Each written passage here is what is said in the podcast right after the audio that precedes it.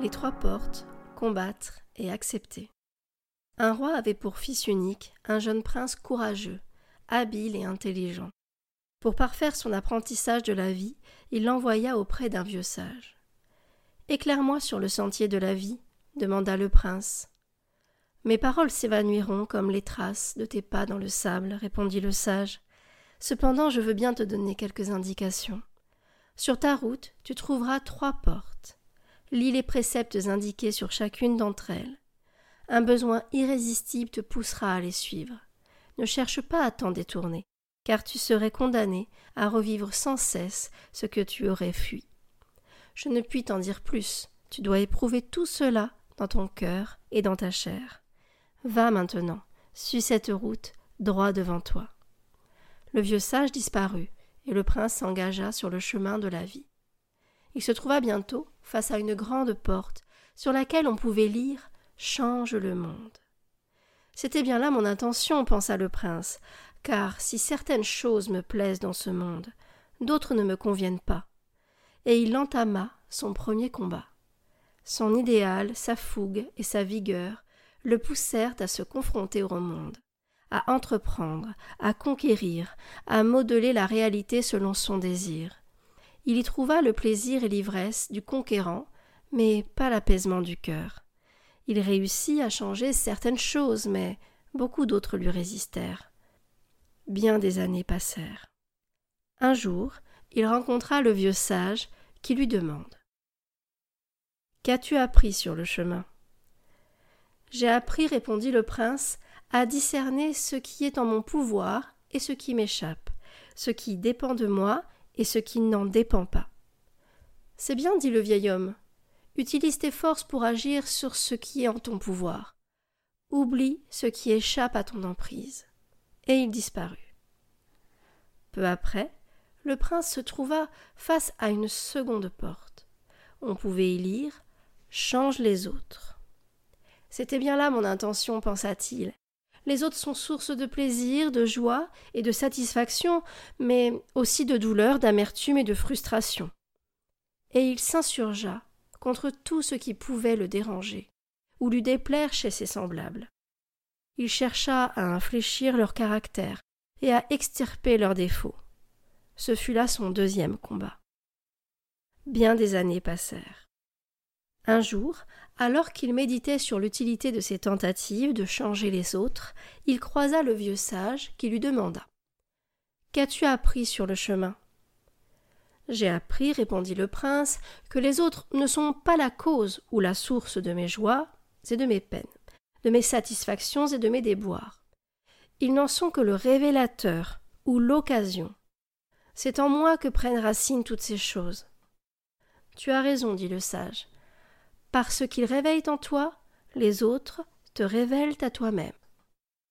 Sois reconnaissant envers ceux qui font vibrer en toi joie et plaisir mais sois-le aussi envers ceux qui font naître en toi souffrance ou frustration, car à travers eux, la vie t'enseigne ce qui te reste à apprendre et le chemin que tu dois encore parcourir. Et le vieil homme disparut. Peu après, le prince arriva devant une porte où figuraient ces mots Change-toi toi-même. Si je suis moi-même la cause de mes problèmes, c'est bien ce qui me reste à faire, se dit-il, et il entama son troisième combat. Il chercha à infléchir son caractère, à combattre ses imperfections, à supprimer ses défauts, à changer tout ce qui ne lui plaisait pas en lui, tout ce qui ne correspondait pas à son idéal. Après bien des années de ce combat, où il connut quelques succès mais aussi des échecs et des résistances, le prince rencontra le sage qui lui demanda Qu'as-tu appris sur le chemin j'ai appris, répondit le prince, qu'il y a en nous des choses qu'on peut améliorer, d'autres qui nous résistent et qu'on n'arrive pas à briser. C'est bien, dit le sage. Oui, poursuivit le prince, mais je commence à être là de me battre contre tout, contre tous, contre moi-même. Cela ne finira-t-il jamais? Quand trouverai-je le repos? J'ai envie de cesser le combat, de renoncer, de tout abandonner, de lâcher prise. C'est justement ton prochain apprentissage, dit le vieux sage. Mais avant d'aller plus loin, retourne-toi et contemple le chemin parcouru. Et il disparut. Regardant en arrière, le prince vit, dans le lointain, la troisième porte, et s'aperçut qu'elle portait sur sa face arrière une inscription qui disait Accepte-toi toi-même. Le prince s'étonna de ne point avoir vu cette inscription lorsqu'il avait franchi la porte la première fois dans l'autre sens. Quand on combat, on devient aveugle, se dit-il.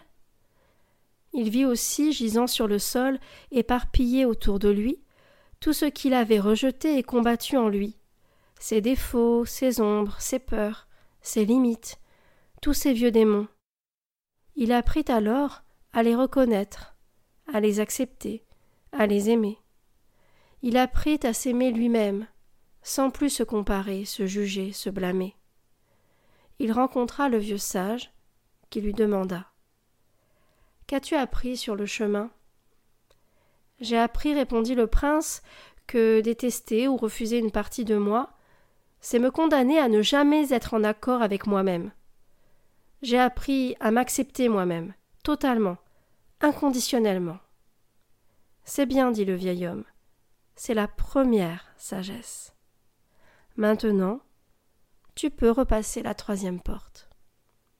À peine arrivé de l'autre côté, le prince aperçut au loin la face arrière de la seconde porte, et il eut accepte les autres.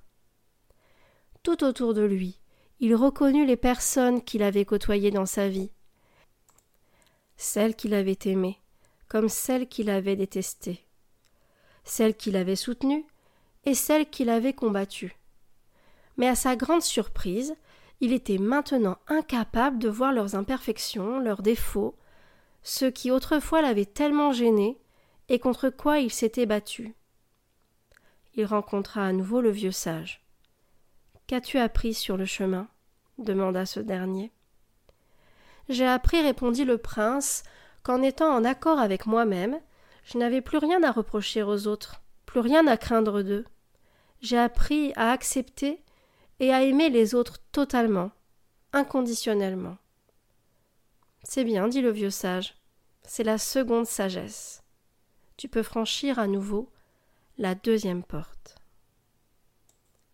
Arrivé de l'autre côté, le prince aperçut la face arrière de la première porte, et il eut Accepte le monde.